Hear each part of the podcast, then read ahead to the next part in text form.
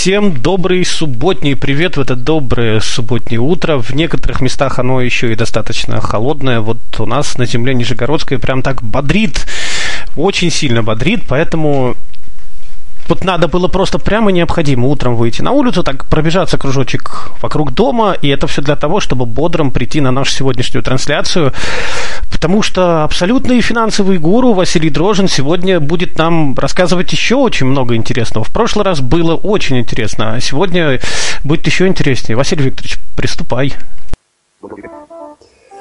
Да, доброе утро всем. А, рад вас приветствовать. А, такое очень интересное представление от Дмитрия было.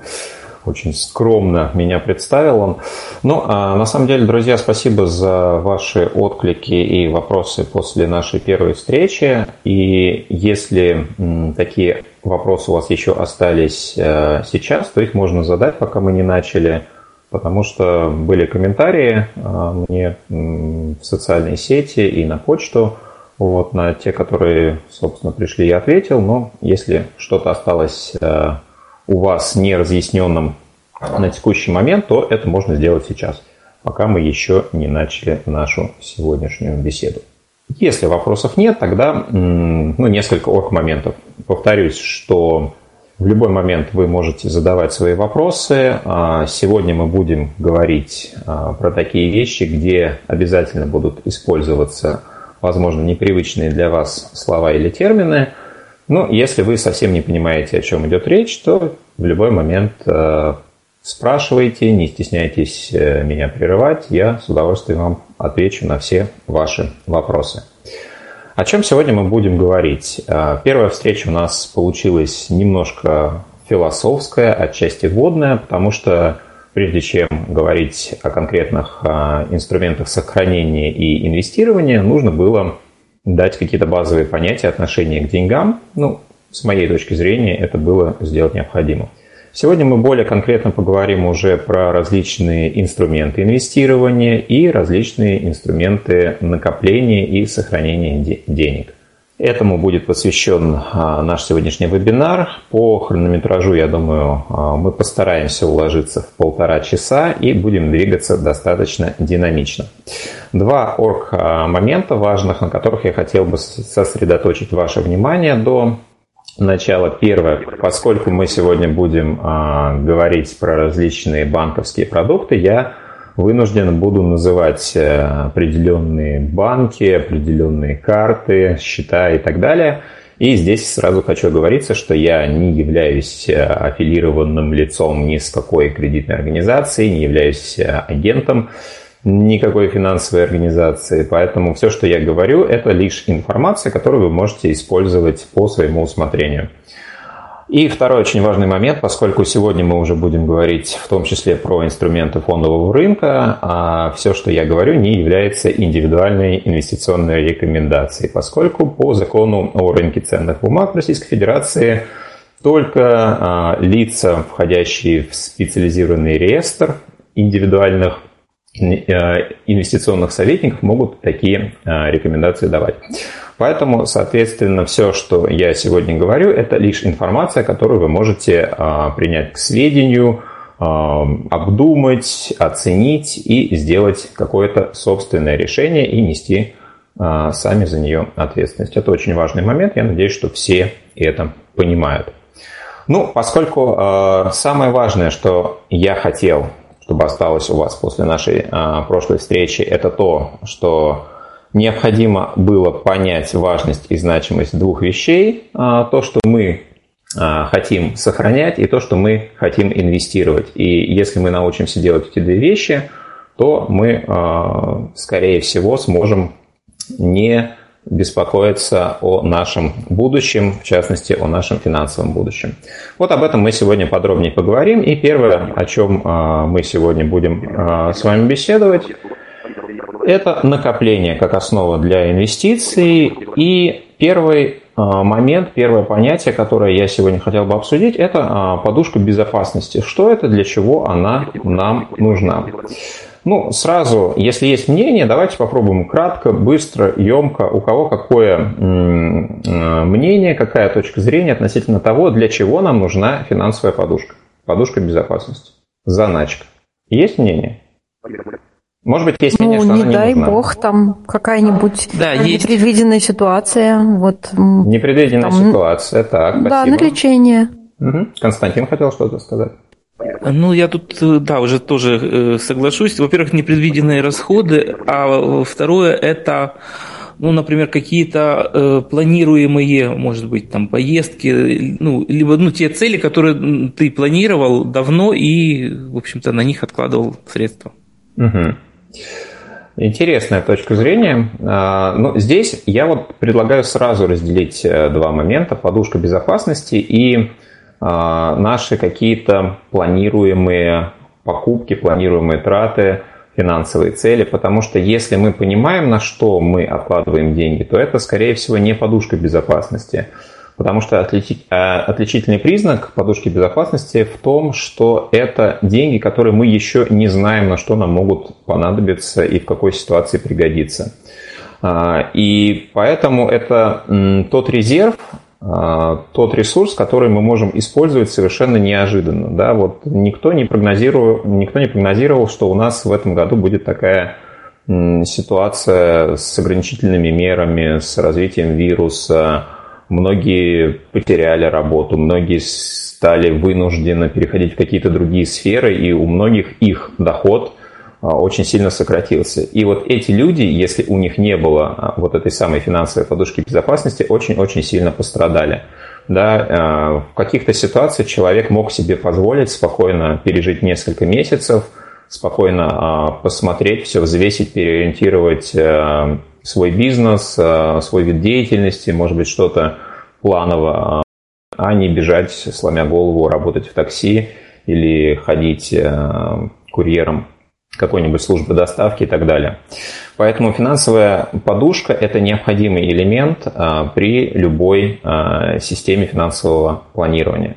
Если у нас ее нет, то в случае каких-то неожиданных ситуаций нам нужно понимать, откуда мы эти деньги с вами возьмем. Поэтому, конечно, а, нужно на финансовую подушку безопасности нам средства в обязательном порядке откладывать. Да, есть такой анекдот в тему – он так много откладывал на черный день, что с нетерпением ждал его наступления. Но это другая крайность. Да? Здесь нужно понять все-таки, какой же размер финансовой подушки должен быть. Здесь нет единого правила, и лучше устанавливать тот объем этой подушки, который позволит вам, ну, по классическому мнению, прожить спокойно до полугода, минимум 3 месяца. Вот, то есть, как его можно рассчитать? Вы берете тот уровень дохода, который у вас не является постоянным, то есть в нашем случае мы отбрасываем пенсию, потому что она у нас приходит до определенной степени безусловно, без нашего участия. То есть все то, что является зарплатой, теми средствами, которые к вам приходят в результате вашей деятельности, вот этот объем – вы умножаете на количество месяцев, которые вы хотите, чтобы спокойно у вас была возможность прожить, если вы этого источника лишитесь, если вы лишитесь всех источников сразу, да, кроме пенсии, допустим, вот, умножаете, допустим, на 6, и вот такой объем финансовой подушки у вас желательно должен быть. Есть такое мнение, что в качестве финансовой подушки можно использовать, например, кредитную карту с льготным периодом, грейс-периодом так называемым. Как вы считаете, хорошая ли эта мысль? Какие здесь есть плюсы или минусы? Можно ли использовать кредитку, например, в качестве финансовой подушки? Нет мнения. Я, Хорошо, например, не стала свое. этого делать. Да. Да. Ну вот Почему? стала бы я этого делать, ну, потому что мне кажется, что проценты плюс инфляция. Ну, конечно, вот есть такая точка зрения, что почему бы нет, ведь у тебя уже есть вещи, ты ей будешь пользоваться. Вроде бы как тут надо учитывать все плюсы и минусы, но я никогда не пользовалась кредитами, мне проще немножечко накопить. А, да, согласен. Думаю, А, что- ну, на самом... Да, пожалуйста. Я думаю, что в принципе можно, и опыт такой был, когда мы в заграничные поездки попали э, в неприятную ситуацию, но деньги пришлось брать вот срочно с кредитной карты, ну и потом их туда быстренько положить, пока льготный период не э, закончился. Угу. Ну, смотрите, на самом деле а, до определенной степени можно использовать кредитные карты как а, источник какого-то экстренного финансирования, особенно если у вас есть карты с а, льготным длинным периодом, с льготным грейс-периодом достаточно большим, да, вы не платите за обслуживание этих карт, и укладываетесь в эти сроки. Но в чем здесь минусы? Во-первых, вы не можете самостоятельно регулировать э, максимальный уровень э, кредитования да, по этому продукту. То есть у вас есть кредитный лимит. Э, он, конечно, может быть повышен, если вы активно пользуетесь этой кредитной картой, но все равно достаточно в ограниченных пределах. Уровень вашей финансовой подушки формируете лично вы, и в любом случае вы сами смотрите, какой предел для вас комфортен, и это зависит только от вас. Потом, в любом случае, вам нужно будет э, этот э, кредит гасить, да, там определенными платежами в определенные сроки вам нужно будет вносить туда денежные средства. Да, только вам нужно будет это делать уже после того, как а, вы потратили на свою цель. И именно в том а, графике, который вам предложит банк. Иначе вы будете иметь э, штрафные санкции в виде дополнительных расходов. Если вы формируете собственную подушку безопасности, да, вы частично из нее что-то потратите, да, частично на ее восстановление вы а, сами будете, опять же, довносить, но только от вас зависит, в каком темпе, а, в какие сроки вы будете это делать. То есть вы намного более независимы в этой ситуации. Ну и плюс к тому у вас может чисто физически не быть а, кредитной карты, вам могут ее, допустим, не одобрить. Хотя многим людям с инвалидностью, даже без источника дохода, кроме пенсии, а, кредитные карты выдают, в частности, Сбербанк а, с бесплатным обслуживанием и с льготным периодом, насколько я помню, 50 дней. Ну, про кредитные карты мы ниже скажем чуть-чуть подробнее, поэтому все-таки мое мнение – это подушка безопасности, которая лежит отдельно – не связано с вашими планами, не связано с вашими целями и не в кредитных инструментах. Итак, мы с вами в прошлый раз говорили, что неплохо было бы, конечно, откладывать какую-то определенную сумму от собственных доходов на наши инвестиционные цели, чего бы они ни касались. Получение пассивного источника дохода в будущем – какой-то крупной а, покупки, крупной цели, к которой мы со временем планируем прийти. Так вот, как управлять собственными финансами для того, чтобы можно было разделить свой входящий денежный поток так, чтобы хватило и на инвестиции, хватило и на подушку нашу, хватило и на жизнь, и на наши цели, и что-то осталось для удовольствия. Я вам предложу систему, которую а, в свою очередь э, подчеркнул у финансового аналитика Натальи Смирновой. Э, я в конце вебинара порекомендую материалы этого специалиста. Смысл данного принципа сводится к тому, что у нас есть 5 э, условных конвертов. Да, под конвертами я буду считать определенные инструменты, в которых мы можем деньги хранить. Допустим, у нас приходит пенсия, да, плюс зарплата. Значит, в первую очередь, в первый конверт мы откладываем те средства, и в том объеме, который мы заранее фиксируем себе, ну, допустим, не знаю, 10% от всех источников дохода мы направляем на нашу инвестиционную цель, да, на нашу главную цель. Допустим, мы хотим а, в какой-то период нашей жизни стать финансово независимыми. Вот на нашу а, раннюю так называемую пенсию мы откладываем от всех источников дохода, допустим, 10%. То есть нам пришла пенсия, мы 10% об и на этот инвестиционный инструмент отложили. Там пришла зарплата, то же самое. Пришла там какая-то, не знаю, пришел подарок от друзей в виде денег, то же самое. Значит, это очень важно. А, почему? Потому что если мы сначала тратим на какие-то свои текущие нужды, а потом в конце месяца смотрим, сколько у нас осталось, и из этого уже пытаемся что-то отложить, очень велика вероятность, что у нас не останется ничего. Или что у нас появится еще какая-то нужная, необходимая а, покупка, о которой мы вдруг забыли, и мы думаем, ну ладно, в этом месяце я не отложил, зато вот, может быть, в следующем я отложу чуть больше, а в следующем месяце опять в конце выясняется, что, блин, оказывается, ребенок в школу идет, и тут э, нужно собрать, а еще и к осени надо сапоги новые купить, а еще, еще, еще. Вот. И таким образом э, мы понимаем, что что-то у нас не получается с тем, что подкладывать. Э, поэтому заранее определите, какой процент для вас комфортен, и сначала откладывайте на вашу цель, потом уже на все остальное. Это конверт номер один. Конверт номер два – это как раз подушка безопасности, заначка. Э, здесь вы уже смотрите, ну, вы заранее намечаете тот уровень, э, размер этой финансовой подушки, который будет для вас комфортен, и э, маленькими шажками, маленькими платежами, опять же, в том объеме, в котором вам комфортно, вы ее до этого уровня доводите. Ну и, соответственно, когда вы ее до него довели, вы просто туда не вносите, пока из этой подушки какая-то необходимость не заставит вас что-то изъять. То есть второй конверт – это подушка безопасности. Третий конверт – это как раз то, о чем говорил Константин, это наши э, какие-то регулярные финансовые цели, ну, более-менее крупные. То есть это не кварплата, которая раз в месяц у нас приходит, а что-то, например, там, не знаю, раз в год мы должны заплатить за обучение – раз в год мы понимаем, что поедем в отпуск, и нам примерно вот такая-то сумма нужна будет, там, не знаю, осенью, например, или наоборот весной.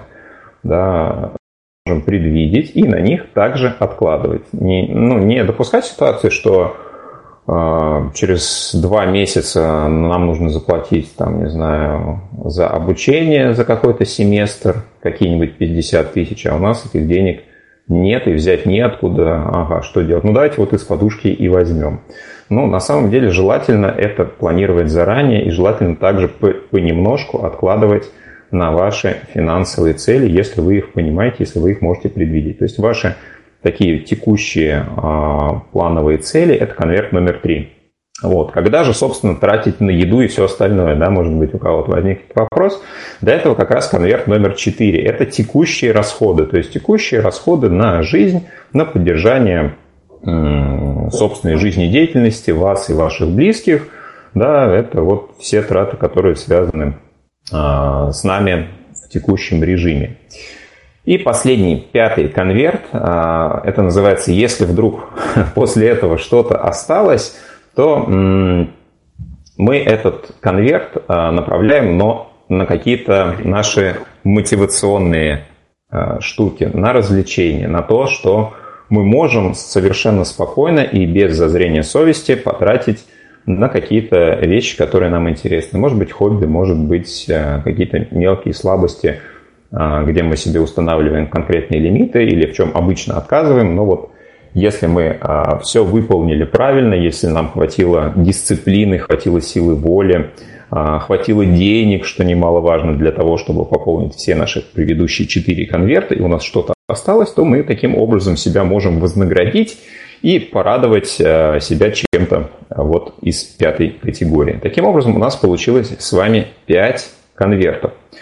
Очень важно, а, что, собственно, в каком виде каждый конверт будет представлен. Да? То есть куда, а, в какие инструменты нам направлять а, средства для того, чтобы они сохранялись и приумножались, где нам имеет смысл размещать нашу подушку безопасности да, и все остальное. Об этом мы с вами вспомним. Сейчас запомните этот вопрос, и в конце вебинара мы на него дадим ответ после того, как рассмотрим различные инструменты инвестирования. Но я не использую на самом деле вот э, данный принцип для себя. У меня он несколько проще, я его адаптировал. Сразу оговорюсь, что тот э, способ, который применяю я, он с одной стороны проще, с другой стороны он требует определенной э, дисциплинированности, наверное, в большей степени. У меня, если переводить на язык конвертов, таких конвертов всего три. А, первое – это, собственно, инвестиционные цели. Да, это неизменный конверт. А конверты под номерами 2 и 3, они у меня находятся, собственно, в одном источнике, в одном инструменте. Я их физически как бы храню в одном месте, но мысленно я понимаю, какая доля приходится на подушку безопасности, а какая доля на какие-то ресурсы, которые мне нужно использовать будет на какие-то цели. Да, то есть э, формально конверт один, но в нем уже внутри это разделение заложено.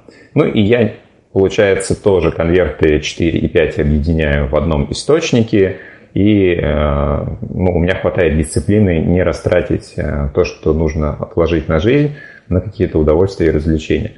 Поэтому, если вам а, число 5 кажется достаточно большим, да, и вы а, считаете, что есть риск а, в этих конвертах запутаться, то вы можете оптимизировать так, как вам будет удобно и комфортно, но главное, чтобы у вас а, хватало дисциплины, хватало ресурсов для того, чтобы это все поддерживать в определенном состоянии. Да, может быть, э, вы понимаете, что каких-то глобальных целей у вас не так много, и они могут э, в э, случае чего быть закрыты из ресурса подушки безопасности. Ну, тогда, может быть, конверт номер три вам не настолько актуален. Да, а, поэтому тут смотрите, преломляйте эту систему под себя, и я думаю, что вы сможете подобрать оптимальный, а, оптимальную конфигурацию параметров. Ну что ж, теперь поговорим уже конкретно о банковских продуктах и, наверное, поговорим прежде всего о том, какие инструменты мы используем для оплаты, для платежей, для совершения покупок. А, вопрос, который я хотел бы предложить вам, с кратким ответом только если можно, почему не наличные? То есть а, стоит ли использовать наличные для покупок и в чем плюсы и минусы этого способа? Ну, поскольку э, отбор а, добровольцев отбор нет, добровольцев. кто-то есть, да, пожалуйста. Ну, э, вот я не знаю, как э, в городе Москва, а в провинции некоторые покупки просто нельзя совершить за банковскую карту. Хотя преимущественно мой источник платежа сейчас дебетовая банковская карта. Ну, вот, например, у нас молоко продают у подъезда. Качественное, но расплатиться можно только наличкой и недорогое. Угу. Ну, то есть а, ограничительное ограничивает использование а, дебетовых карт то, что их еще не везде принимают. Да? Ну, я не знаю, где такое происходит. Я очень часто слышу, какие-то у нас есть места уникальные, что нету навигационных карт, нет банков, нет терминалов, а, а, обмен осуществляется не то, что там наличными, а в какой-то натуральной валюте, какими-то там гусями они там зачеты принимают друг у друга. Но что-то я не знаю, мне в свою жизнь уже все-таки вот за последнее время в такие места попадать не доводилось. Я был, э, ну, когда в прошлом году, вот очень, даже в этом году э, выезжали, вот очень глухие деревни есть. Там нет интернета, там связь с трудом, там, я не знаю, надо телефон на дерево закинуть, тогда смс-ку отправишь. Откуда у них в магазине терминал и на нем интернет, я не знаю, но это нечто удивительное, что сейчас где-то еще не принимают наличные. У нас вот можно прийти на рынок, да, там продают вещи, продукты, они не берут терминалы, это все-таки аренда, это денежка. Но, пожалуйста, если хочешь, они тебе дадут номер телефона, по номеру телефона на карточку через Сбер можешь закинуть. Таким способом без наличку перевести, как бы бабушки, желающие торговать, они, в ну, если не семечки, это там а что-то более дорогое, они уже сами IT продвинуты. Я не знаю, где такие катастрофы, в каких у нас это республиках происходит, что ну, прям короче, ничего а, нет, ну, смотрите, только пока, пока гидрова. Нас... Да, спасибо, спасибо. У нас пока дискуссия в эту сторону э, не начала разворачиваться, я хочу сразу э, согласиться с обоими точками зрения. Э, с одной стороны, у нас действительно мы стали использовать наличные гораздо позже, чем, например, а, западный мир, да, и поэтому у нас а, этот уровень пока еще не настолько, а, ну, скажем так, не на таком уровне, как в этих странах, но тем не менее, действительно еще встречаются, редко, но встречаются ситуации, когда наличные нам нужны. Поэтому я рекомендую со своей стороны иметь определенный резерв э, в наличных деньгах, но без нужды специально им никак не расплачиваться. Да? Только если вы столкнулись с ситуацией, что вам необходимо заплатить, и у вас не принимают ни карту, у человека нет э, телефона, по которому ему можно перевести, и он ни у него, ни у его жены, ни у кого, да, такое тоже бывает, я, э, ну, тоже периодически бываю в других городах, и иногда удивляешься, да, люди из сферы услуг, да, которым очень важно что-то продать, они не пытаются озаботиться тем, чтобы создать удобство для своих клиентов, потому что люди уже тоже привыкли оплачивать э, безналичным способом. Зачем таскать наличные, зачем таскать с собой мелочь, если можно взять одну карту или даже не брать карту совсем, а использовать мобильный телефон. Поэтому действительно удобство безналичной оплаты, оно, конечно, гораздо а, выше, чем а, использование наличных. Да? Если возвращаться к нашей прошлой встрече, один из лайфхаков, который я часто вижу в интернете, если вы хотите потратить меньше, расплачивайтесь наличными. Но, честно говоря, меня этот совет вызывает некую улыбку. Почему? Потому что очень, очень странно. Да? Здесь в качестве мотивации приводится то, что вы имеете ограниченное количество наличных, как правило, вы их снимаете в банкомате, э, определенную сумму, а вот на карте у вас некая большая сумма, которую вы рискуете потратить. Ну, опять же, да, если говорить, как этого можно избежать, то можно на любой день, на любую трату поставить определенные лимиты, если вы боитесь э, не выдержать э, и купить больше, чем запланировали. Ну и потом всегда когда вы расплачиваетесь э, наличными, вам нужно их как-то у себя сортировать, э, вам нужно иметь отсек для мелочи, вам нужно, в принципе, иметь э, ну, какой-то объем, карман, куда все это можно было бы положить. Это первый момент. Да? С точки зрения безопасности, карта при прочих равных может быть безопасней, может быть и рискованнее, смотря как ее использовать. Да? Если вдруг у вас есть э, карточка, на которой есть крупная сумма денег, и она вдруг по какой-то причине выбыла из вашего владения, то, конечно, есть риск, что э, в рамках э, там, не знаю, тысячи рублей, которые не требуют пин-кода при проведении платежа, вам ее могут очень быстро, собственно, обнулить, если вы не успели понять, что карта у вас пропало. Но э, от этого можно э, предохраниться, можно использовать, например, мобильный телефон, да, и э, эту карту туда завести. Можно, если вы понимаете, что, например, э, вы не можете подключить, у вас нет э, телефона, который поддерживает контактные, бесконтактные платежи, или эта карта не может быть добавлена, там, да, карта мира, например, не может быть добавлена в Apple Pay, ну, тогда просто не храните на ней а, такое количество денег или устанавливайте лимиты на траты. Вот и все. Поэтому с точки зрения безопасности, с точки зрения простоты, а, карты чаще всего гораздо более выгодны. Ну, а для того, чтобы избежать ситуации, когда никто ничего не хочет принимать, кроме наличных, ну, определенную сумму иметь э, на всякий случай. Итак, если мы говорим о, о дебетовых картах как источнике, как э, инструменте платежа, какие параметры нам здесь будут важны? Итак, прежде всего, а, когда мы выбираем себе дебетовую карту, на что мы смотрим? А, давайте просто вот по какому-то одному одной функции, которая вам важна для дебетовой карты. Что вам важно при выборе дебетовой карты? Здравствуйте, Алексей. Ну, первое, возможно, обслуживание, чтобы было бесплатно. Бесплатное обслуживание, замечательно. Что еще? Бесконтактная, бесконтактная оплата и срок действия карты. Ну, то есть, чтобы она была на максимальный срок, да, где-нибудь 5 лет желательно, и э, поддерживала платежи по телефону. Так, что еще? Ну, еще чтобы был начислен, начислялся каждый месяц процент на остаток по карте. Отлично, процент на остаток.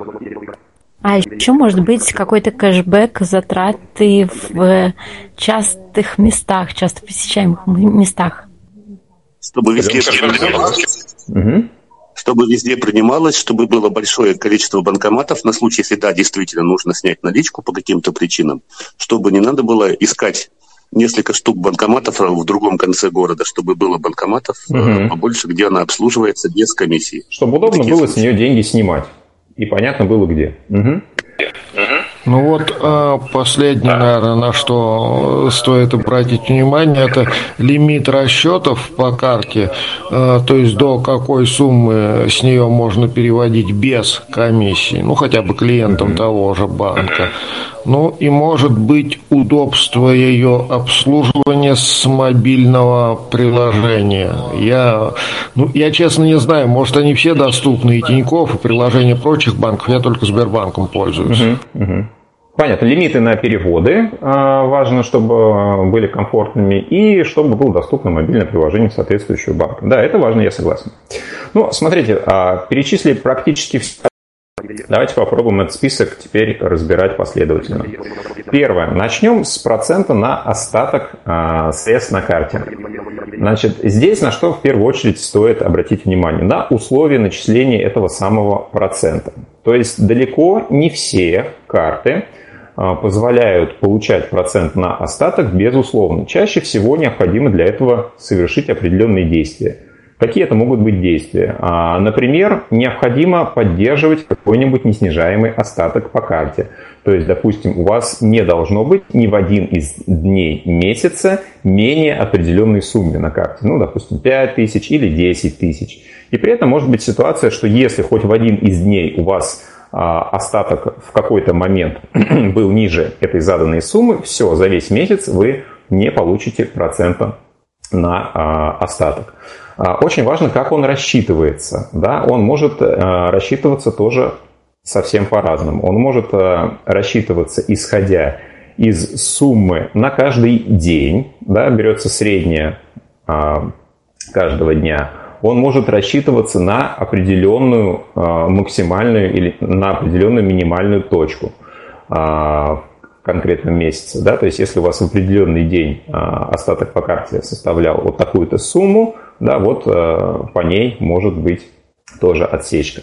Поэтому очень важно, когда вы выбираете карту с процентом на остаток, ознакомиться с теми условиями, которые позволяют этот остаток получать. Часто он а, также привязывается к тратам. То есть для того, чтобы у вас был остаток а, по карте, вам нужно совершить покупки на определенную сумму.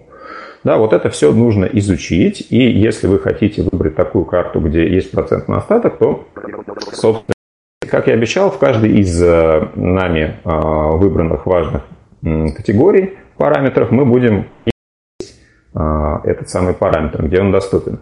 Ну, смотрите, самый а, большой процент на остаток, условно, а, сейчас начисляется по карте компании Мегафон. Но в чем здесь есть подвох? Да, то есть максимальный процент по этой карте может быть аж 10% на остаток. Если сумма на карте при этом – а, в любой день месяца от 500 рублей и до 200 тысяч да, в диапазоне находится.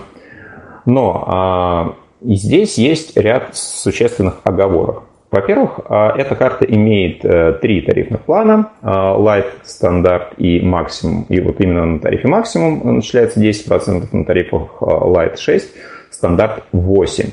Вот. Но, естественно, он начисляется не безусловно. Вам необходимо а, совершить определенные действия. Первое – это вот а, определенный уровень остатка соблюдать от 500 рублей до 200 тысяч. И второе, вы должны совершить определенное количество покупок.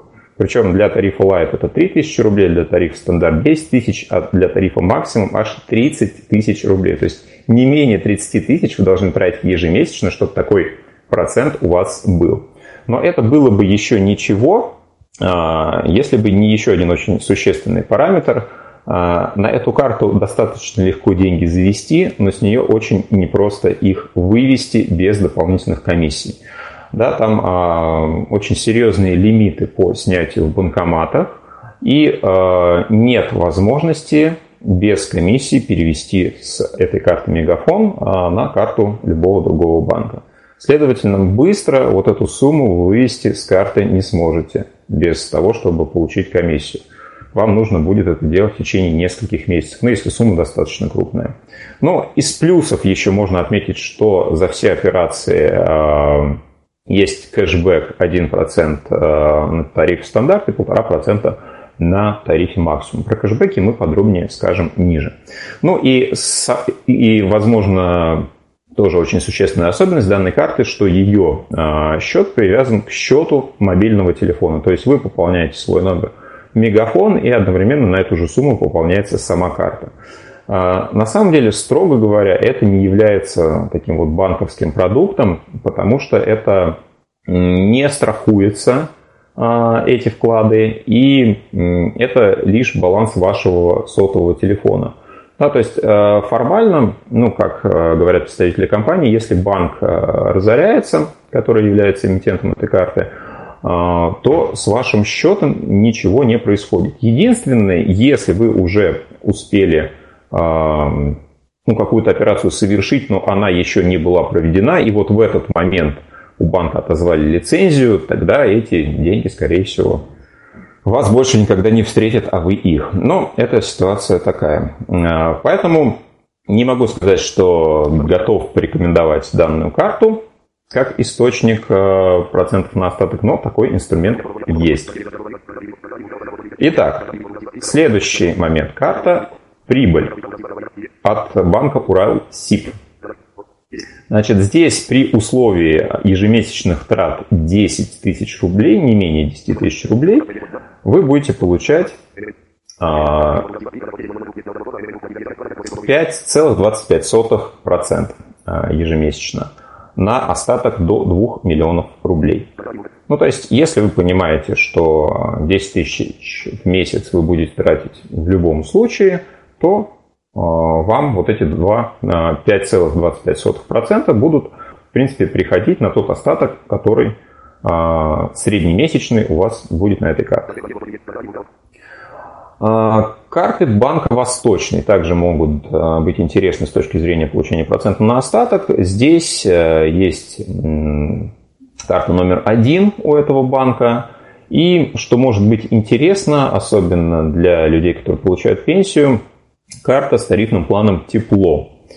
А, значит, для того, чтобы воспользоваться процентом на остаток по этой карте, необходимо перевести на нее зарплату или пенсию. Ну, соответственно, для тех, кто получает только пенсию, а, при переводе пенсии на эту карту будет процент на остаток в размере 5,3. Э, и дополнительное условие для того, чтобы этот э, процент начислялся, на карте на любой день месяца сумма должна быть в диапазоне от 10 тысяч до 500 тысяч рублей. То есть, если вот в этом диапазоне у вас сумма э, находится каждый день, и вы получаете, например, пенсию на эту карту, то процент на остаток у вас будет 5,3. Ну и вот есть у этого же банка накопительный счет, который мне, в принципе, нравится. Здесь все очень просто. То есть, если вы открываете накопительный счет в банке Восточный, то у вас без всяких условий будет начисление 5, 5%. Да? 5% начисляется независимо ни от каких трат, независимо от той суммы, которая хранится. Да, и вы можете в неограниченном объеме пополнять, снимать, обнулять этот вклад. И в любом случае у вас будет 5% процентов на остаток по этому вкладу. Ну что ж, а, следующий параметр, который мы а, с вами рассмотрим, это кэшбэк за совершение покупок в определенных категориях. Значит, здесь а, нужно понимать такую штуку, как MCC, код операции. Для тех, кто никогда, может быть, с этим не сталкивался, это четырехзначный код, который присваивается торговой точке, которая ну, чем-то торгует, оказывает определенные услуги. И э, кэшбэк начисляется как раз в зависимости от того, какой MCC-код будет у той операции, которую вы сделали. Да, э, MCC-коды могут быть совершенно различных категорий, направлений. Да, это могут быть супермаркеты, это могут быть аптеки, это могут быть кафе, рестораны, э, фастфуд, развлечения, кинозалы – Коды достаточно детализированы, таблица, в общем-то, обширная, и в раздатке будет э, информация о MCC-кодах, э, конкретный перечень, к какой категории относится, можно будет найти конкретные названия магазинов, учреждений, заведений, оказывающих услуги, и посмотреть, какой MCC-код у них есть. Итак, а что здесь нам важно? Да? Что такое кэшбэк? Кэшбэк – это некий возврат от покупки, который мы получаем либо а, живыми деньгами, либо, либо в виде неких бонусов или баллов а, на нашу карту, которыми мы можем потом воспользоваться.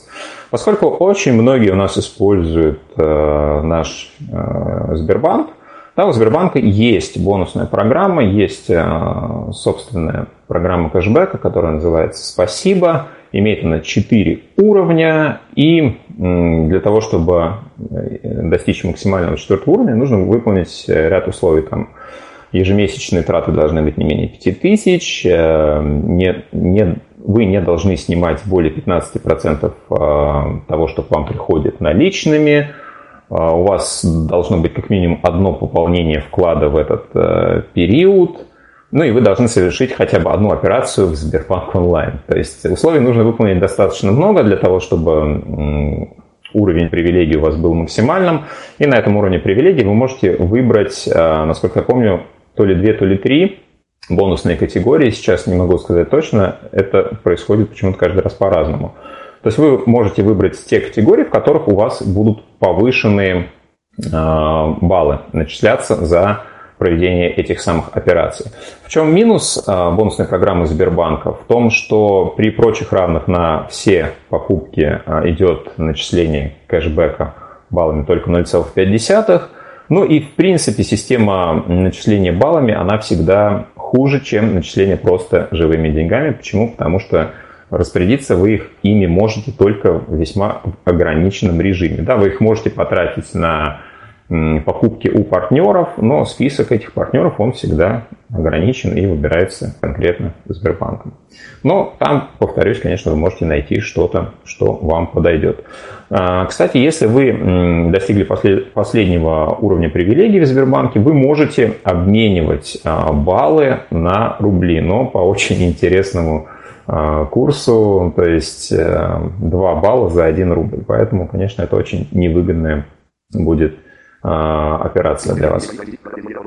Итак, что касается кэшбэка, здесь нужно понять, какие операции в какой категории у вас преобладают, и посмотреть, есть ли карты, которые предоставляют кэшбэк в этой категории, которые вас, а, в принципе, устроят по всем основным параметрам. Здесь я приведу тоже а, ряд карт, назову конкретные, да, и мы Посмотрим, в чем же их может быть интерес для нас. Значит, существует такая карта пенсионера от Московского индустриального банка. Да, э, что она нам предлагает?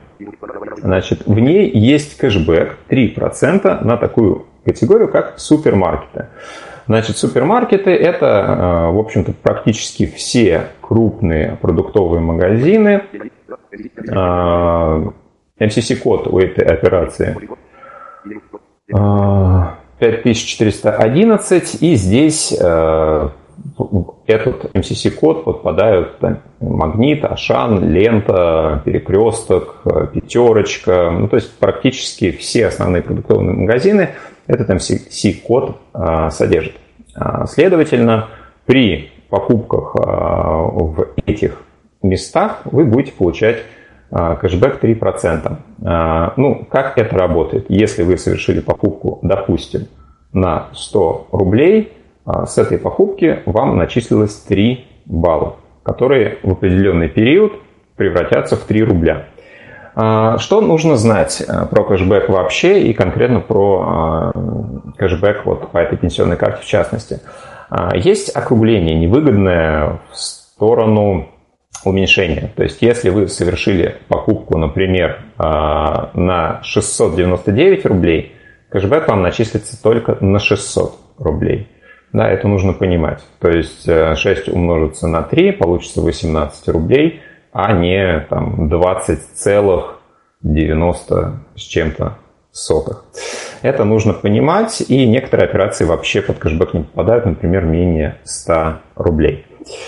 А, Второй очень важный момент. Э, здесь есть ограничение по этому кэшбэку. То есть только с 10 тысяч максимально будет начисляться этот кэшбэк. А таким образом, максимально он может быть равен 300 рублям в месяц. То есть если вы потратили а, там, 11 тысяч, то 10 тысяч у вас начислится 3%, а далее все, что выше 10 тысяч, будет начисляться по 1%. А, еще интересный момент, эта же карта предоставляет кэшбэк 5% в категории аптеки. То есть а, практически в любой аптеке а, с покупки у вас будет 5% возврата. Также максимальная сумма 10 тысяч в месяц, то есть с 10 тысяч у вас максимально может быть 500 рублей, все, что выше 1%. Ну и во всех остальных категориях кэшбэк 1%. Да, то есть со всего остального будет 1% кэшбэка. Кэшбэк начисляется, как правило, а, где-то в начале 4-5 числа а, месяца, следующим за тем, в котором вы совершали все эти операции. Значит, а, особенности использования этой карты. Хоть она называется пенсионной, но не обязательно на нее переводить пенсию. Вы просто, когда ее оформляете в отделении, показываете справку СНИЛС, а, то, что вы получаете пенсию и все. А, до недавнего времени карта была абсолютно бесплатной, включая обслуживание, но сейчас у нее появилась плата за обслуживание 59 рублей в месяц. Этой платы можно избежать, если хранить постоянно на остатке карты не менее 10 тысяч рублей. Да, а, то есть если вы готовы заморозить такую сумму на карте, то ну, она будет для вас полностью бесплатной. Также в этой карте бесплатное смс-информирование в любом случае. То есть все а, смс по проведенным операциям, по текущему остатку будут вам доступны. А, есть а, такие так называемые камбрендинговые карты, когда определенный банк выпускает карту, которая предоставляет кэшбэк а, в определенном магазине, но только в нем. Да, такие карты есть у Росбанка, например, с сетью ОК.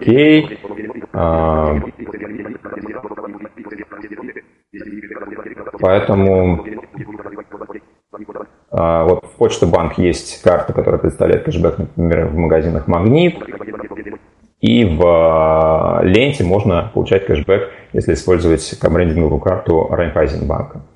Да, если интересно будет подробнее, то вы можете мне а, написать. Если самостоятельно информацию не найдете, я вам подскажу, где можно будет подробнее про это почитать, посмотреть.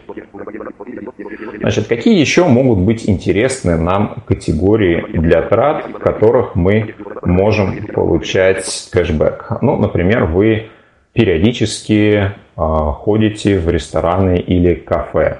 Или, может быть, вы используете услуги сервиса Яндекса достаточно регулярно. Что такое сервис Яндекса? Яндекс Такси, там, не знаю, Яндекс Еда, Яндекс Лавка, Кинопоиск, может быть, вы что-то покупаете, может быть, вы покупаете пространство на Яндекс Диске и так далее. А, у Альфа-банка есть э, карта Яндекс Плюс, которая предоставляет 5% э, кэшбэка по всем категориям Яндекса за покупки э, сервисах Яндекса. И раз в квартал есть одна категория, которая предоставляет 10% на один из сервисов. Кроме того, карта предоставляет 5% кэшбэков в таких категориях, как кафе и рестораны, спортивные товары и развлечения. Вот категория развлечений, она такая размытая, ее нужно смотреть, потому что туда входит большое количество MCC-кодов, ну, то есть там, не знаю, там всякие боулинги, бары, кинотеатры, много что там есть, но э, лучше, если вы там, планируете конкретно сделать такую серьезную покупку э, в точке, которая, как вам кажется, является развлекательной, то лучше сначала посмотреть MCC-код операции и убедиться, что в Яндекс Плюс она тоже есть. Что важно знать? Категория кафе и рестораны не поддерживает с определенного времени а, такую категорию, как фастфуд. То есть, если вы придете, например, в Макдональдс, то там вы кэшбэк 5% не получите, только один. Значит, у этой карты на все остальные покупки также кэшбэк 1%. А, карта полностью бесплатна, безусловно. Не нужно ничего а, соблюдать, не нужно на ней дополнительно что-то хранить для того, чтобы она была бесплатной. Вот. Единственное, платно будет э, уведомление по этой карте. То есть, если вы хотите включить пуш-уведомление либо смс, вот это уже будет стоить денег. Ну, как правило, почти во всех банках э, эта стоимость составляет в районе 59-60 рублей. Э, что еще может быть интересно в качестве операции, которая у нас постоянно происходит, из-за которой было бы неплохо получать кэшбэк? Ну, то, чего нам редко удается избежать, это коммунальные платежи. Да, и вот есть у нас, э, в частности, банк, который предоставляет кэшбэк на оплату коммунальных платежей. Что здесь имеется в виду? Это непосредственно оплата квартплаты э, и оплата, например, электричества. Да, то есть э, вот в этих категориях будет предоставляться кэшбэк 5%, например, по карте того же Восточного банка, который я упоминал выше, вот та карта «Тепло», она а, интересна еще и тем, что если вы с нее оплачиваете коммунальные платежи, вы получаете 5% кэшбэка по этим операциям. А, значит, здесь какая есть особенность? Э, ну, опять же, вы должны получать э, пенсию на эту карту, если вы хотите использовать данную опцию. И кэшбэк вы получаете не живыми деньгами, а баллами. Но а, плюс в том, что этими баллами вы можете компенсировать, а, соответственно, любую свою ранее совершенную покупку в рамках а, той суммы, ну, которую составляет ваш кэшбэк. Допустим, а, вы заплатили, ну, не знаю, за квартиру 5000 рублей условно, получили кэшбэк 250 баллов, после этого вы заплатили за электричество, допустим, 240 рублей, ждете, когда ваши баллы становятся активными, а активными они становятся через 30 дней после совершения операции. И а, с этого момента вы можете компенсировать а, этими баллами любую покупку. Что это значит? Вы выбираете в мобильном приложении совершенную ранее покупку, нажимаете кнопку «Компенсировать», и вам на счет приходят эти дополнительные деньги. Ну, допустим, вот эти 240 рублей у вас придут как раз на счет карты уже живыми деньгами. То есть превратить эти баллы в живые деньги достаточно просто. Поэтому, ну, вот кому интересно, можно обратить внимание на эту карту. И также функция кэшбэк 5% э, есть и у кредитных карт Восточного банка, но для их бесплатности там нужно соблюдать достаточно серьезные условия по суммам покупок в месяц. Поэтому на это тоже нужно э, внимание обращать. Третий параметр, который нас будет интересовать, ну, кстати, э, в материалах по сегодняшнему занятию будет э, большой обзор по различным вариантам карт для разных категорий кэшбэка, и там можно будет посмотреть, потому что про многие сегодня просто мы не успеем поговорить, но если вас интересует категория, например, для путешествий, там, для покупок в строительных магазинах, э, одежды и обуви, может быть, или какие-то еще, то там все эти категории есть, вы сможете посмотреть и, может быть, что-то интересное для себя найти. Если для вас эти траты достаточно регулярны, существенны, то почему бы не получать э, ну, вот, такой возврат в виде кэшбэка за покупки в этих категориях. Итак, третий параметр, который нам будет важен для э, карты, это возможность бесплатного пополнения. Что имеется в виду? То есть, э, если мы пользуемся несколькими картами разных банков, то неплохо было бы нам, э, чтобы любую из карт можно было бы бесплатно пополнять с другой карты. Э, это называется стягиванием. То есть, когда карта может пополняться через э, мобильное приложение соответствующего банка с карты другого любого банка. Ну, допустим, э, возьмем для примера, мы говорили последнее про Восточный банк, давайте его возьмем для примера. То есть у нас, допустим, есть э, карта тепло, у нас есть приложение Восточного банка, мы его открываем, мы выбираем функцию «Пополнить», вводим данные нашей карты, ну, например, не знаю, открытые в Альфа-банке, в Тинькофф банке, в Сбербанке, а, и ВТБ а, вводим реквизиты этой карты, номер, срок действия CV-код, сумму, и на эту сумму у нас пополняется наша карта тепло без комиссии со стороны Восточного банка и без комиссии со стороны того банка, откуда эта сумма приходила. Да? Но вот эта функция по умолчанию есть далеко не у всех. Эта операция на э, сленге называется стягиванием, повторюсь.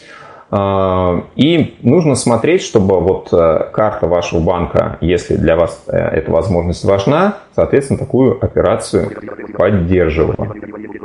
Список банков э, с бесплатным стягиванием достаточно обширен, и в материалах этот список, перечень также будет. Его можно будет посмотреть.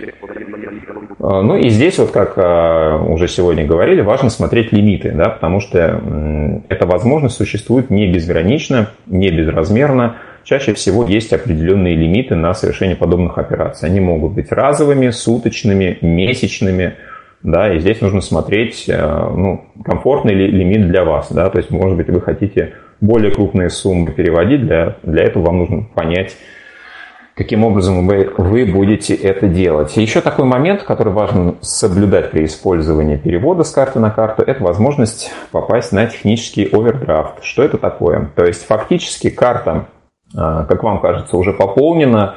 В мобильном приложении отображается ее баланс, увеличенный на то количество средств, которые вы перевели с другой карты. Но фактически операция проводится только через 1-2 рабочих дня банковских.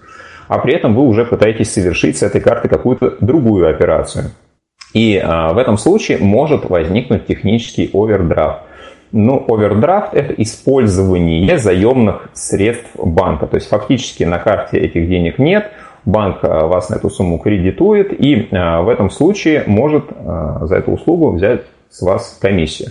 Но это бывает далеко не всегда, к счастью, и далеко не везде. То есть, если операция фактически не прошла, иногда некоторые банки вас просто безвозмездно кредитуют на эту сумму, иногда просто не дают совершить эту операцию, ну а иногда могут предупредить, что возможен технический овердрафт. Поэтому ну, просто эту функцию нужно держать в голове и на всякий случай посмотреть, как именно ваш а, банк, ваша карта будет в этой ситуации себя вести. Значит, также важна, собственно, возможность э, с этой карты бесплатно пополнять э, карты других банков. То есть не, не любая карта поддерживает возможность с нее без комиссии вот эти самые деньги стянуть. В этом случае карта носит название антидонор. А, то есть здесь может быть либо полный запрет на стягивание с этой карты, либо комиссия, которая берется, если вы с этой карты пытаетесь снять. Значит, какие карты не стоит использовать в качестве доноров? Карты Московского кредитного банка, э, карты Уральского банка реконструкции и развития, УБРИР э, сокращенно, Промсвязьбанка и Русский стандарт. То есть вот с этими картами, а, если вы хотите с них выполнять карты других банков, нужно использовать какие-то более хитрые схемы. Это можно будет сделать, об этом мы чуть ниже скажем. Также Урал СИП, например, являются картами антидонорами. Значит, а, что еще интересно, может быть, нам полезно в карте? Возможность бесплатного межбанковского перевода. Для чего он нужен? Ну, во-первых, а, межбанковским переводом мы можем пополнить, а, в принципе, любую карту по реквизитам. И, может быть, а, какой-то платеж нам нужно отправить по реквизитам. И вот есть карты, которые позволяют это делать без всякой комиссии. Значит, такая функция есть, например, у Московского кредитного банка. То есть э, он антидонор, но вот межбанком отправить можно. Да? То есть это чуть-чуть дольше, несколько муторнее вводить реквизиты. Но, тем не менее, если эту операцию, например, запомнить, запомнить сохранить, то вот вполне себе альтернатива. А, Тинькофф Black можно использовать для э, бесплатного межбанка. Open, Open Card от банка открытия, карта Ренессанс Кредит, а, и, собственно, в этой ситуации, если у нас есть, например, две карты, которые несовместимы между собой, то есть одна из них является антидонором, то мы можем использовать третью карту транзитную, где есть бесплатный межбанк, который, например, бесплатно в обслуживании, просто для того, чтобы а, ну, вот эти карты соединить между собой, если нам, конечно, это нужно.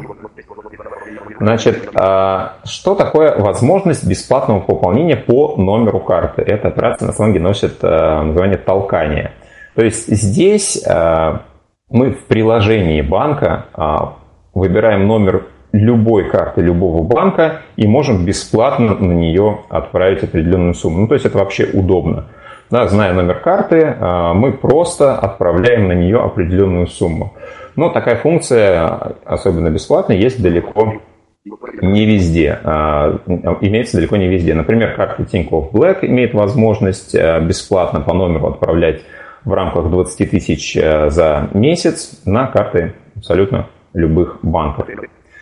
Московский кредитный банк имеет э, так, такую возможность. Карта Халва от Совкомбанка, Газпромбанка, Локобанка, Home и ряд других. Ну и здесь нужно смотреть, какой, собственно, месячный лимит э, вот таких вот переводов. Да, он может быть от 10 там, до 100 тысяч в среднем, поэтому здесь очень важно, чтобы вы за этот лимит не вышли, потому что если выйдете, то сразу будет комиссия, которая может вас ввести э, в состояние грусти.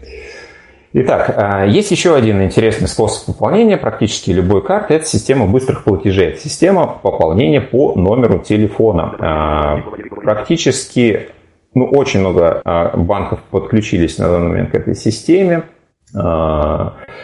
А, система сейчас используется в рамках перевода до 100 тысяч рублей а, без комиссии, то есть банки не имеют права брать комиссии за эту услугу, если вы не превышаете лимит перевода 100 тысяч в месяц. Список банков, которые к этой услуге подключены, я также в раздатке отправлю.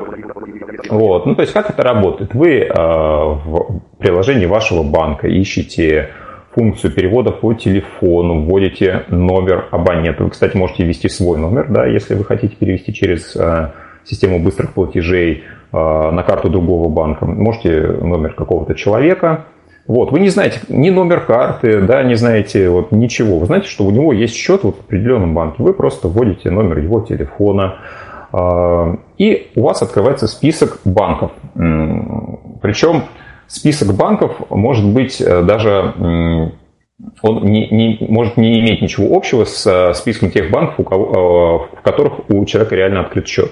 То есть там предлагается гораздо больше перечень, чем список счетов реальных в банках этого человека.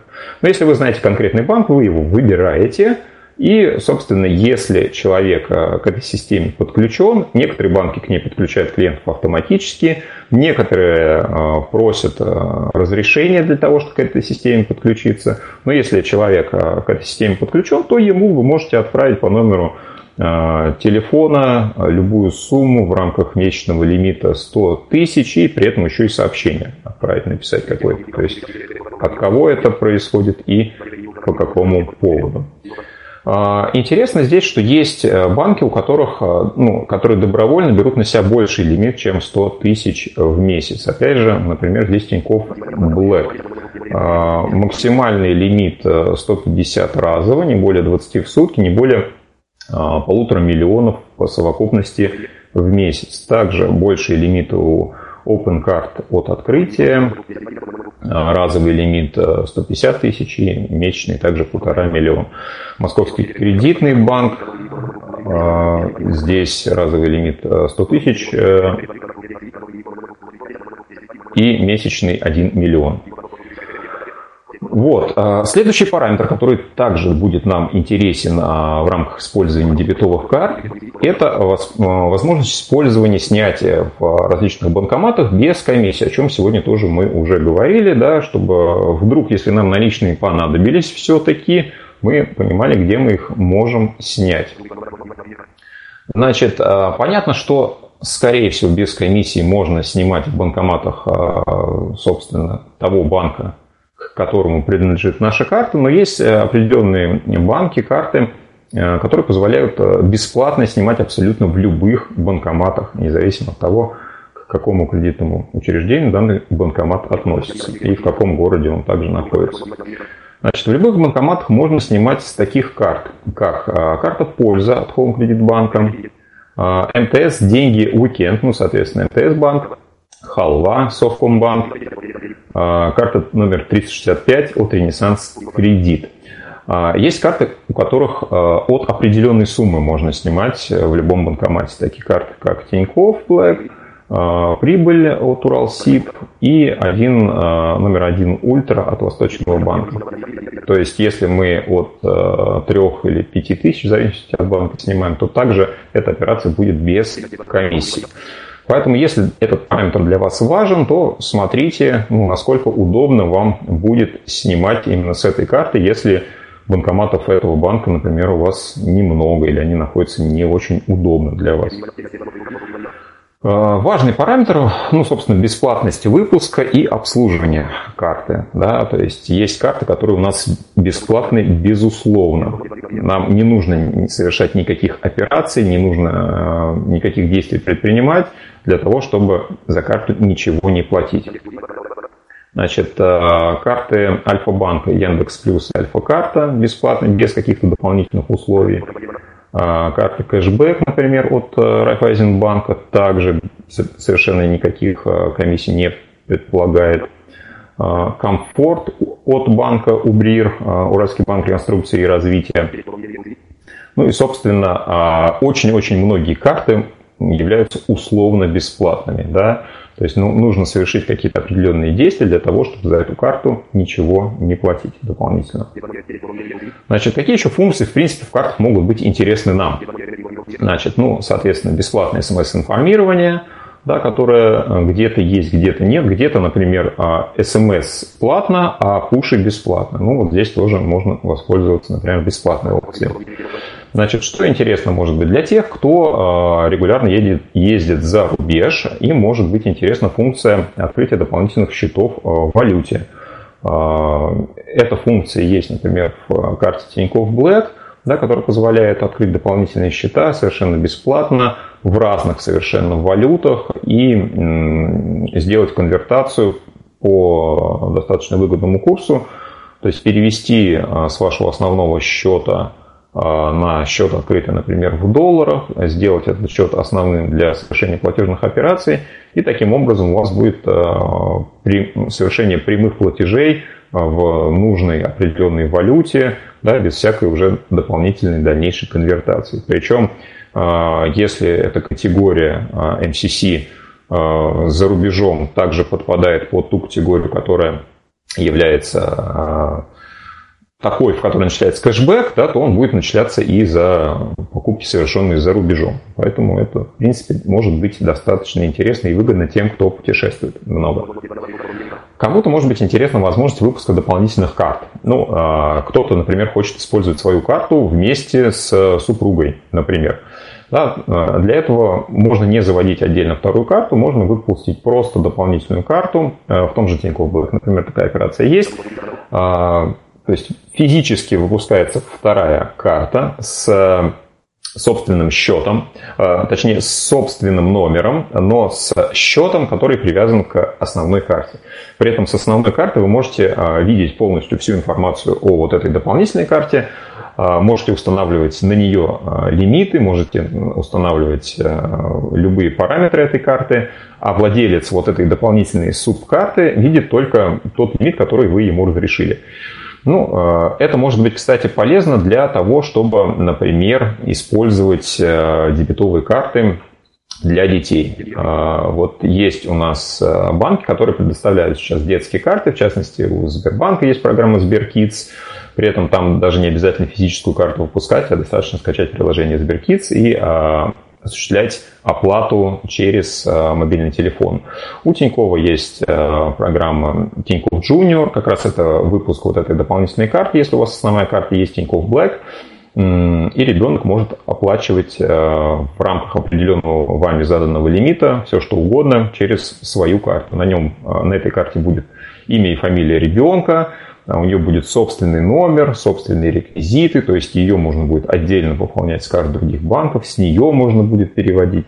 Ну, то есть, если вы хотите а, приучать детей к финансовой грамотности, приучать их к электронным платежам, э, в том случае, если ребенок еще не имеет возможности самостоятельно получить эту карту, то вот а, такие приложения можно использовать для того, чтобы просвещать финансово собственных детей.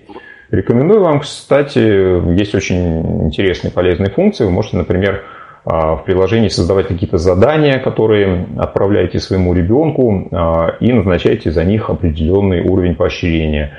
А, ребенок их выполняет, вам приходит уведомление, что задание выполнено, вы его оцениваете и потом акцептуете перевод этой суммы. Сумма заранее определена, и если задание выполнено, то она приходит на счет ребенку.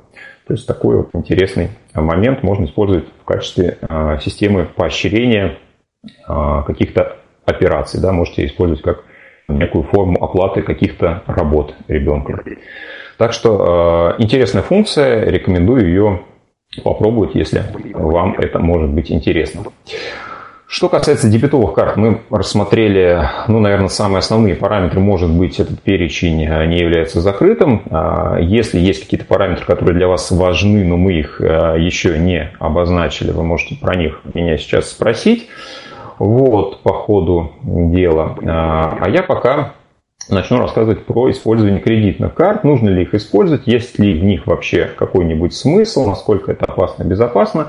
Мы сегодня уже поговорили, что можно а, в определенной степени рассматривать кредитную карту как а, некую подушку финансовую, да, если у вас все в порядке с уровнем финансовой дисциплины, если вы понимаете, что у вас есть определенный стабильный финансовый поток, который к вам все равно придет, и э, которому вы сможете компенсировать ту трату, которую по этой кредитной карте сделали, тогда кредит, использование кредитной карты смысл, наверное, имеет.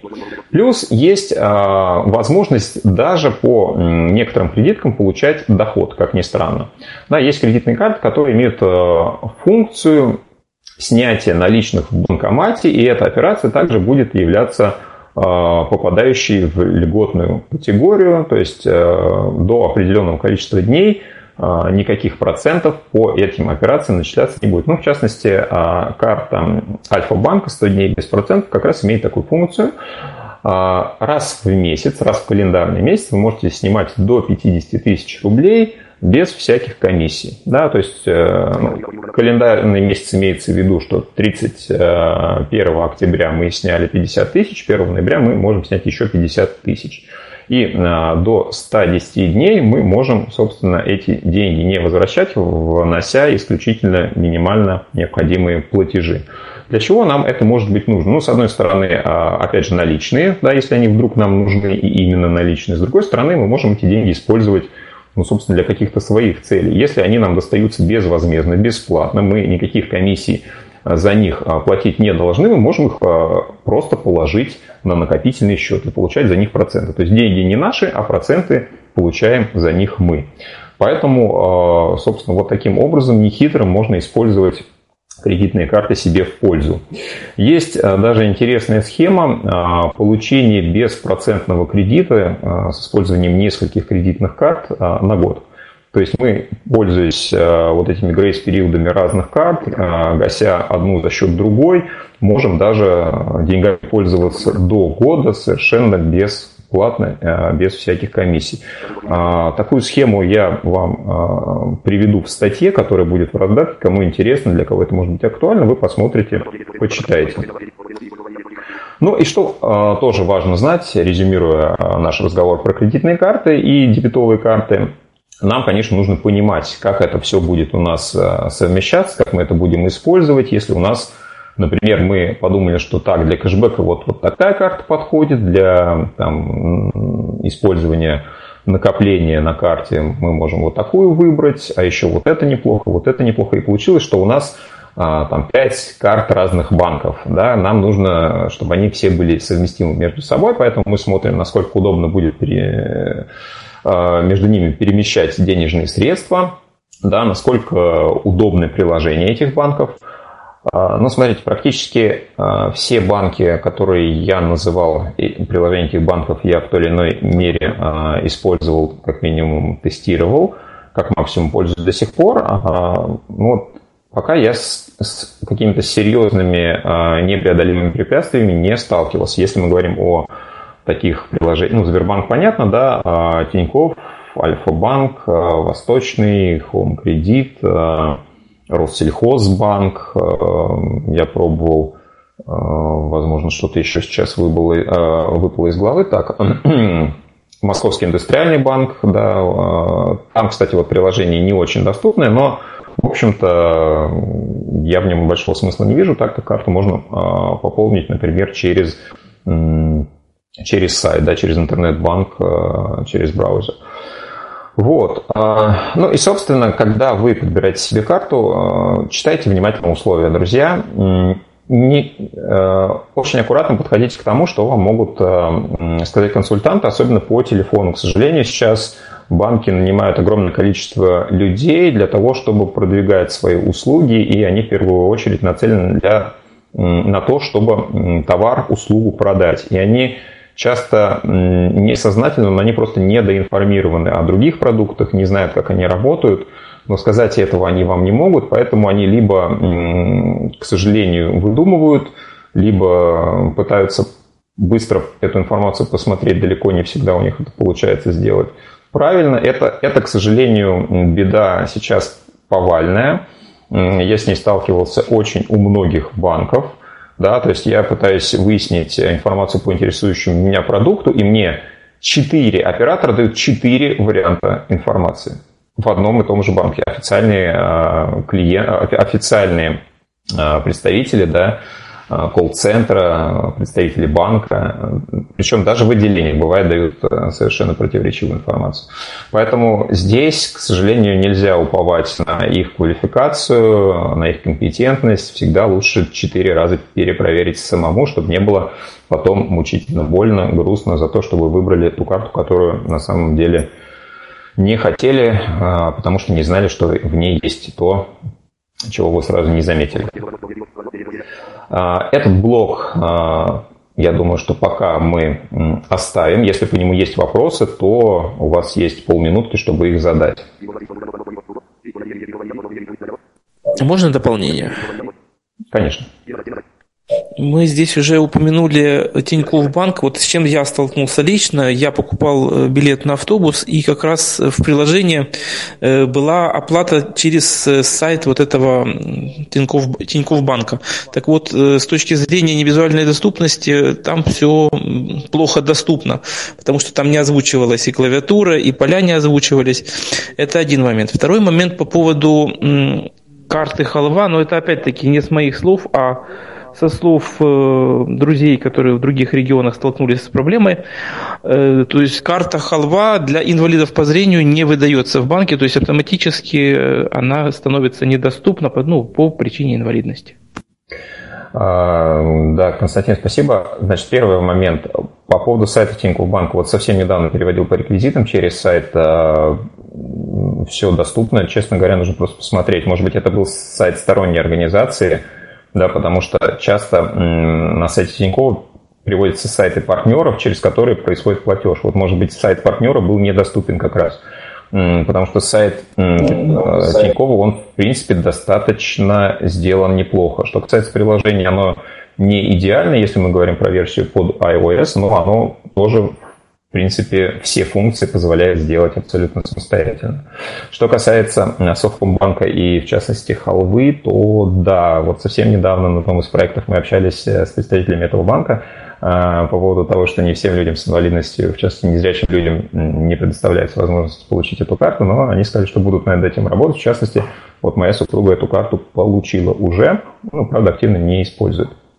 Если есть вопросы еще, то пожалуйста. Если нет, тогда друзья предлагают... Да. Нет, я говорю, видимо, нет. Э, вот. Э, так Тогда, видимо, движемся дальше. дальше. Да, ну что же, сегодня мы, а, как обещали, разберем кратко, а, тезисно, буквально, инструменты инвестирования, самые основные, какие а, существуют и какие могут быть интересны нам. Да, ну и более подробно о некоторых из них уже поговорим в нашем третьем вебинаре, который будет через неделю. Итак, какие же э, параметры инвестиционных инструментов будут нас сегодня интересовать? А, ключевое, что нам нужно понимать, э, это надежность финансового инструмента, его доходность и его ликвидность. То есть надежность, насколько надежен сам инструмент, насколько имеет смысл в него вкладывать крупную сумму денег, чтобы не потерять, собственно, их. А, доходность, насколько высокий процент по этому инструменту мы можем потенциально получить, ну и ликвидность, насколько легко нам этот инструмент купить, продать и сделать это быстро, и сделать это максимально без потерь а, денег, средств за счет каких-то комиссий, за счет того, что мы не вовремя продаем и так далее. Ну и дополнительный фильтр, который лично я бы установил, это а, порог входа для определенных инструментов, ну и уровень его доступности конкретно для нас. Вот э, с этих э, критериев мы будем рассматривать э, определенные финансовые инструменты. Самое банальное, куда мы можем в первую очередь понести деньги, это, конечно же, банковский депозит, вклад. А, что по вкладам сейчас у нас? В настоящее время примерно плюс-минус вклады ну, сопоставима со ставкой рефинансирования, она же ключевая ставка, которая сейчас у нас, напомню, 4,25%. То есть примерно вклады у нас вот там 4-5%, 6%. Да? Вспоминая про накопительные счета, то, собственно, не, не очень понятно, зачем, в общем-то, вклады сейчас использовать. А, какие вещи нам обязательно нужно помнить про вклад, что лучше хранить а, совокупно не более одного а, а, в одном банке не более миллион четыреста, да, чтобы подпадало а, под систему страхования вкладов, да. Также, чтобы вклад, если нам это важно, можно было дополнительно пополнять. Если нам это важно, чтобы была возможность частичного снятия, ну и чтобы была возможность капитализации, то есть чтобы проценты начислялись не раз в год, а, например, раз в месяц. Да, для, э, тогда у нас общая процентная ставка будет автоматически выше. Ну, а сейчас вклад э, теряет популярность еще по одной дополнительной причине. Э, как вы знаете, если не знаете, то узнаете сейчас, у нас вводится налог на, в том числе, банковские вклады. А, с 2021 года он будет действовать, соответственно, заплатить его нужно будет в 2022 году впервые. Но вводится он не для всех вкладов вообще, а только для тех, которые превышают по а, то есть, то есть, если у человека в сумме во, а, во всех банках вклады превышают 1 миллион рублей, то есть для него тогда наступает вероятность уплаты налога, а, если, опять же, а, ставка, по которой размещены деньги в этом а, вкладе, превышает ключевую ставку. Значит, как это работает? Давайте разберем быстренько на примере. Допустим, у вас есть вклад полтора миллиона рублей под, ну, сейчас абсолютно нереальный, но, допустим, 10%. Да, мало ли, вдруг у нас такое будет. То есть вы получаете 10% ежегодно. Значит, что не, облада... не облагается налогом? А, не, не облагается налогом а, ключевая ставка, умноженная на миллион. То есть 4,25 умноженные на миллион получаем 42 с половиной тысячи. Да, вот это то, что не будет облагаться налогом. А, если у нас 10%, то мы получаем прибыль годовую 150 тысяч. Вот мы из 150 тысяч а, вычитаем эти 42 с половиной, да, получаем 107 с половиной, и вот с этих 107 с половиной мы должны будем заплатить 13% налога, то есть 13 тысяч с небольшим. Да, то есть мы понимаем, что э, если у нас достаточно серьезная сумма, и мы ее хотим разместить э, на вкладах, причем неважно в одном банке или в нескольких, если это превышает 1 миллион рублей, то а, проценты мы получим за счет этого налога немножко меньше. Это мы должны понимать и в этом себе а, отдавать отчет. Да, но заплатить мы этот налог, повторюсь, должны будем в первый раз только в 2022 году. Поэтому в качестве альтернативы можно использовать ну, либо э, накопительные счета, да, единственное, мы должны понимать, что если по вкладу процентная ставка, она фиксируется на весь срок вклада, то по накопительному счету никто нам ничего не гарантирует, и банк в одностороннем порядке завтра может эту ставку снизить, а, что более вероятно, или повысить, что в настоящих условиях менее вероятно. Поэтому плюсы и минусы обоих вариантов, я думаю, что понятны. Где можно смотреть, какие вклады в каких банках есть? У нас есть э, два ресурса, которые можно назвать э, финансовыми супермаркетами, гипермаркетами. Это банки.ру и сравни.ру, на которых можно э, смотреть, выбирать вклады, накопительные счета. Кстати, очень много информации по дебетовым и кредитным картам также на этих ресурсах есть. Все это можно там смотреть и анализировать. Значит, что касается инструментов фондового рынка, акции, облигации, ETF, то более подробно мы их разберем в следующий раз. Да, сейчас, э, ну, может быть, самые основные вещи э, обозначим буквально штрихами. Да? То есть акция – это ценная бумага, которая является ну, формально долей в бизнесе, то есть покупая акции, мы, мы покупаем маленькую-маленькую частичку компании, маленькую-маленькую частичку бизнеса. Да, и какую прибыль мы можем получать от акции за счет того, что акция растет в цене, и за счет того, что по этой акции могут выплачиваться дивиденды. Да, то есть э, денежная сумма которые направляются на поддержание вот этих самых акционеров, то бишь нас, если мы эту акцию купили. А, что касается облигаций, то есть это ценная бумага, которая выпускается на определенный срок, по которой а, есть фиксированный или не фиксированный купон, то есть вознаграждение, которое мы получаем регулярно. Регулярность также определена. Это может быть, например, раз в год, раз в полгода, раз в квартал, в зависимости от конкретной облигации. И размер ее может быть привязан к э, определенным ставкам, может быть плавающим, может быть привязан к инфляции, а может быть вообще э, фиксированным, да, постоянным. И тогда мы всегда понимаем, какой купон мы получим. А как это подробно а, работает, разберем в следующий раз. Также, наверное, уже в следующий раз более подробно разберем, что такое биржевые фонды и как они работают. Что касается следующего варианта инструмента для инвестиций, это программы страхования, программы пенсионного страхования в частности. Да? Можно ли их рассматривать как инвестиционные инструменты с э, определенными оговорками? Да, можно. А, в частности, может быть интересен такой продукт, как накопительное страхование жизни. Значит, что здесь нам может быть интересно? Сейчас ряд а, страховых компаний вместе с банками такие программы широко пиарят. И здесь э, схема следующая. То есть можем заключить такой вот договор накопительного страхования жизни, ну, купить полис накопительного страхования жизни, по которому ежегодно мы должны вносить определенную одинаковую сумму каждый год. По этой сумме мы получаем фиксированный доход, да, который у нас определен. Плюс к этому мы можем получать на внесенные в этот полис денежные средства налоговый вычет. Если у нас есть официальный источник дохода, мы можем дополнительно часть из вложенной суммы возвращать. Давайте на примере разберем.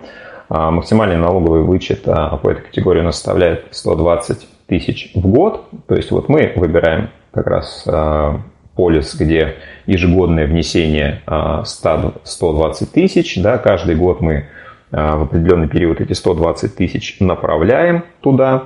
Вот, получаем гарантированный доход да, по самой программе, плюс мы получаем вот этот налоговый вычет с каждого внесения платежа в размере 13%, да, то есть от 120 тысяч это а, более 15 тысяч каждый год мы дополнительно получаем за счет вычета. И в конце э, срока мы получаем, собственно, вот эту всю сумму. То есть в совокупности ну, доход достаточно неплохой, он понятный, он фиксированный. Э, значит, какие есть эм, минусы? Да? Мы не можем этот э, договор расторгнуть предварительно до истечения его срока никаким образом. Да? Чаще всего мы потеряем вообще все, если мы его предварительно расторгнем. Вот. Ну и, собственно, мы понимаем, что мы достаточно ограничены в плане использования этих средств, то есть мы их фактически замораживаем на весь срок использования этого инструмента. В качестве еще одного интересного плюса, не, не очевидного, а, эти средства никаким образом не могут а, быть направлены на какие-то взыскания. То есть если вдруг, а, например, мы разводимся и у вас есть полис накопительного или у вас есть э, полис накопительного страхования жизни, э, значит, в этой ситуации это не может быть имуществом, которое подлежит разделу. То есть оно в любом случае защищено от, от любого вида взысканий. Да, это такой э, момент, который ну, для кого-то может быть важен в определенных ситуациях. Следующий инструмент, который многие предпочитают для инвестиций, ну или, по крайней мере, многим он кажется интересным – это использование недвижимости в качестве инструмента инвестирования. Значит, здесь какие могут быть а, основные варианты? А, перепродажа объекта после покупки, если мы его брали на этапе строительства. А, в текущих реалиях это все менее и менее может быть выгодно, но в определенные периоды времени это активно применялось. Да? Мы покупаем объект на этапе строительства – к тому моменту, когда он построен, он стоит уже сильно дороже. И мы его перепродаем либо по уступке прав требований, либо уже когда он полностью готов, собственно, как вторичное жилье. Ну, также очень широко популярно используют покупку квартиры с целью ее сдачи в аренду. Либо на долгосрок, либо посуточно, как вариант. Также уже более продвинутые способы – это покупка коммерческой недвижимости, которую можно сдавать под офисы, склады и тому подобное. Также бывают э, мини-отели или доли э, в мини-отелях в рентных домах, которые можно приобретать и сдавать свою часть, получать с нее доход.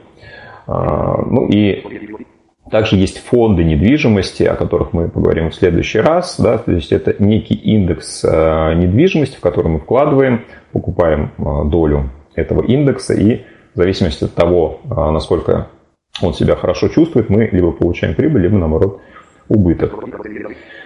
Следующий инструмент, а, вот на его примере мы, кстати, можем разобрать как раз все параметры ликвидности, доходности и надежности. Это золото. Да? А некоторые считают, что это очень надежный инструмент, и золото всегда будет в цене, потому что золото на Земле ограниченное количество, и ценность а, его будет всегда важна, актуальна. Каким образом можно вложиться в золото? На самом деле инструментов очень много и вариантов очень много, и все они очень разные, и особенно по своей затратности. Значит, какие, э, собственно, способы вложиться, например, в золото? Это актуально и для ряда других металлов, но золото самое популярное, поэтому мы его разберем. Собственно, можно купить золотой слиток. Почему нет? Если у вас есть э, возможность, то можно купить, собственно, золотой слиток, его хранить дома, можно там снять, арендовать ячейку банковскую и туда его себе положить. А, главный минус этого а, способа в том, что а, из покупки и из продажи вы заплатите НДС, да, что автоматически очень сильно ставит под вопрос доходность данной операции. Ну и потом его хранить нужно очень аккуратно. Если будут какие-то царапины на этом слитке, то он уже может немножко своей стоимости потерять. Значит, еще вариант физического хранения золота – это инвестиционные монеты, да, их с ними попроще в плане отсутствия НДС, но, опять же, монеты должны быть э, в идеальном состоянии, и здесь уже, если вы их продаете на вторичном рынке, то тут э, нужно смотреть, да, какая сейчас ситуация, потому что они могут как повышаться в цене, так и, собственно, падать. В свое время очень были популярны, а, когда только появились обезличенные металлические счета. А, и здесь, собственно, вы можете покупать по граммам а, любой металл, в том числе и золото, покупать за, например, рубли, да, в том объеме, в котором вам хочется, и ожидать, что курс золота повысится, и вы его продадите дороже, чем купили. Но а, для того, чтобы это произошло, вам нужно понимать еще один очень важный момент. А, при покупке и продаже золота существует спред, то есть разница между покупкой и продажей а, не в вашу пользу. Да? То есть вы всегда будете покупать дороже рынка, а продавать дешевле рынка. То есть, иными словами, вам нужно, чтобы золото выросло настолько сильно, чтобы вот эту двойную конвертацию при покупке и при продаже вам перекрыть. Это достаточно сомнительная история с моей точки зрения, поэтому но лично я металлические счета не использую, хотя такой опыт в свое время был.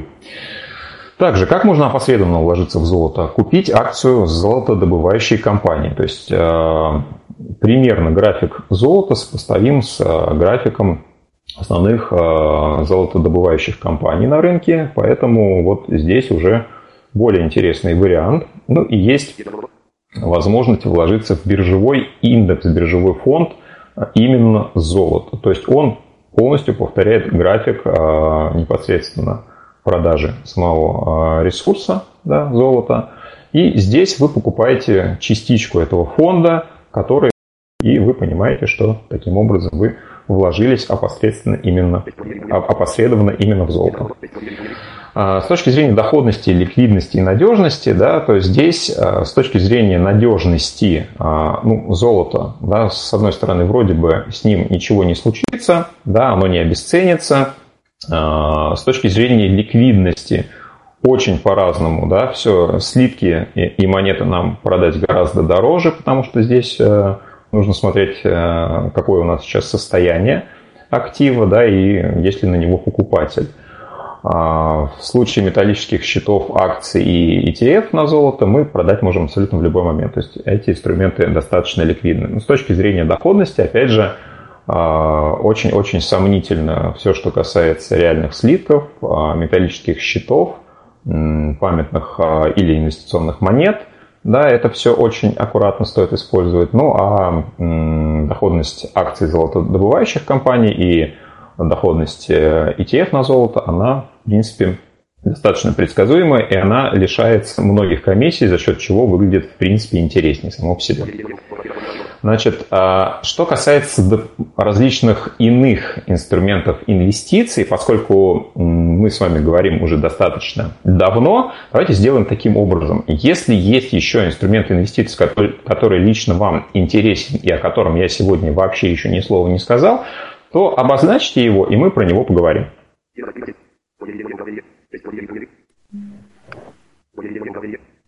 Видимо, никаких э, видимо, видимо, нет. Больше, э, да, кажется, все, достаточно все, что основные было... уж все перечислены. Ну, на самом деле у меня есть э, очень длинный перечень того, о чем я еще не сказал, я их просто кратко перечислю. Но он же будет, может быть, как-то перечислить их в раздатке и, может быть, ну вот что-то такое добавить, чтобы... Ну, давай, давайте таким образом сделаем. А, я тогда если, если вдруг э, какие-то дополнительные инструменты будут вас интересовать, вы можете э, написать да, мне любым из э, предложенных ранее способов. Да, а сейчас я просто поговорю о том, что м, будет вас ожидать э, в сегодняшней раздатке. Э, я вам порекомендую еще одну книгу к тем двум, которые я рекомендовал к прочтению в прошлый раз. А, я вам порекомендую а, книгу Натальи Смирновой, которую я сегодня уже упоминал. Книга называется «Деньговодство». В ней содержится информация про очень-очень много интересных и полезных вещей, в частности, как раз а, про отношение к деньгам, вот эта система пяти конвертов, которую я выше озвучивал, ну и те принципы, которые собственно, Наталья как финансовый аналитик проповедует. Не, не со всеми из них я согласен, но в целом я считаю ее очень компетентным человеком и с большим уважением к ней отношусь. Также я в раздавке дам ссылку на ее YouTube-канал Смирнова Capital, где очень много обучающих и полезных роликов есть. Можно будет более подробно узнать про различные финансовые инструменты. Вот. Ну и, конечно же, а, я, как и обещал, дам вам ссылки на MCC-коды, на различные подборки карт э, с кэшбэком, банки-участники системы быстрых платежей, карт, карту карт, как переводить деньги с карты на карту бесплатно, беспроцентный кредит на год, схема возможного использования. Ну и такой портал я вам предложу а, где есть много полезной информации именно про использование различных банковских продуктов. Называется он храниденьги.ру. Очень много всего интересного там найдете, если эта тема для вас интересна. Ну и в завершении пару слов о том, что нас ждет на следующей встрече. Мы уже более подробно углубимся именно в инструменты фондового рынка, поговорим про акции, про облигации – про биржевые фонды, а, как что, при каких а, ситуациях мы можем использовать, собственно, что такое инвестиционные счета, а, как выбрать брокера, как это использовать, насколько доступны биржевые терминалы с компьютера, с мобильного телефона, какие есть стратегии инвестирования, ну и как мы можем, собственно, выбрать свою. Обо всем об этом в следующий раз. А, сегодня, если есть еще какие-то вопросы, готов ответить. Но в вот целом... есть еще вопрос от, да. из Ютуба, я не знаю, по теме или не по теме, от Василия тезки. А, вопрос, как избежать блокировки банковской карты при выводе денег из рубежа и обмене криптовалюты на рубли.